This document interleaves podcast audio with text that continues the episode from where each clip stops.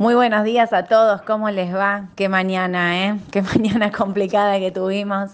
Suspendimos el vivo de la mañana del mercado, ya todos saben, por problemas técnicos, pero bueno, paso por acá para contarles las noticias más importantes de la mañana del mercado local e internacional, porque no quiero que se queden sin lo que tienen que saber sí o sí antes de que abran los mercados.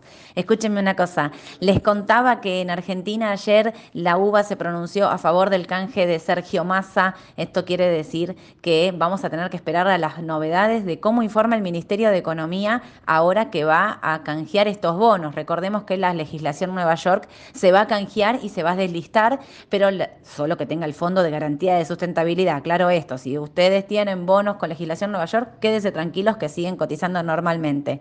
Y el, y los bonos con legislación argentina van a haber un canje también por bonos duales pero estos bonos van a ser vendidos o subastados en el mercado secundario. Y la finalidad de esto es poder contener el dólar MEP, el dólar contado con liquidación, que todos sabemos no paran de subir, a pesar de la liquidación del agro y demás. Bueno, así que muy atentos a ver cómo, qué, cuáles son los próximos anuncios del Ministerio de Economía con respecto a esta subasta o venta de bonos en el mercado secundario. El dólar sigue subiendo, esto tiene que ver con el dato de inflación altísimo que tuvimos el día viernes 7.7, fue mucho más alto de los estimados, de lo que pensaban las consultoras.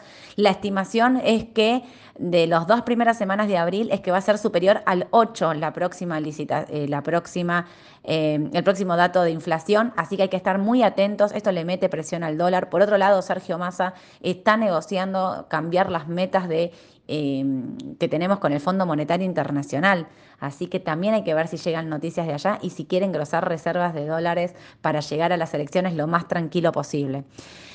Em, Argentina, bueno, nada, eso es lo más importante. Ah, y otra cosa, hay licitación en pesos esta semana, que son 1.1 billones en total en el mes de abril que tenemos para licitar, lo cual me parece eh, ver si el Banco Central va a subir la tasa o no, y por otro lado, si el Tesoro va a convalidar una suba de tasas de acuerdo a esta inflación altísima que estamos teniendo y porque necesita captar estos pesos, digamos, ¿no? Recordemos que la LELIC está en un 78 anual y que esto da una tasa efectiva del 112, 113 aproximadamente. Bueno, eh, si sube la expectativa, hay una posibilidad de que suban la tasa 300 eh, puntos, esto haría que la tasa efectiva sea de 120 eh, aproximadamente. Bueno, eso es local, me parece lo que va a ser lo más importante.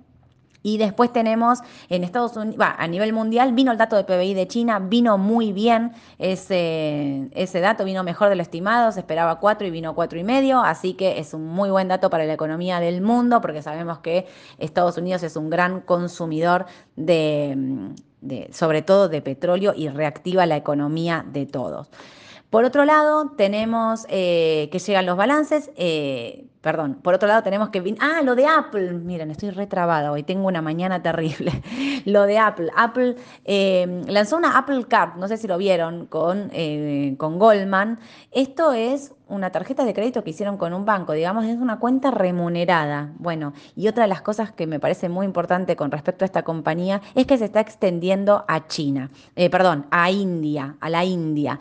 está abriendo una una sucursal, un Apple Store en, Mumbai y la segunda va a ser en Delhi. Esperan crecer en ese mercado que obviamente es un mercado que todavía no está explotado, así que hay que prestar mucha atención a ver si suben las ventas de Apple con estos nuevos Apple Store que están, que están mencionando. Y por el otro lado, sabemos, estamos en temporada de balances, ya vinieron algunos balances, vino Em, Johnson vino mejor del estimado, vino Bank of America que vino mejor del estimado, vino mm, Goldman Sachs que vino bien el estimado pero malos los ingresos, con lo cual era el único banco que estaba bajando.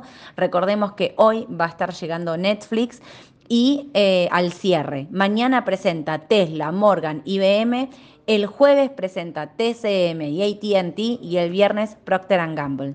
Bueno, ¿qué decirles? Gracias por el aguante. Hoy fue un día muy difícil, la mañana del mercado fue suspendida, pero bueno, a la tarde no los voy a esperar con las noticias más importantes, pero sí los espero para contarles en detalle lo que no pude explicar, era la dolarización de Milei. ¿Vieron que Milei dice que se puede dolarizar la economía? Bueno, ¿a cuánto tendría que ser el dólar hoy para que eso, para que la economía pueda funcionar en dólares, digamos? ¿Cuál sería el patrimonio neto cero del Banco Central? ¿A qué tipo de cambio? Bueno, después de un informe que recibí, lo voy a estar explicando hoy a las 5 de la tarde. Voy a estar con Edu, así que no se lo pierdan. Les vamos a estar contando lo que pasó durante el día y muchas noticias más que tienen que saber. Les mando un saludo a todos y que tengan un excelente día. Chau, chau.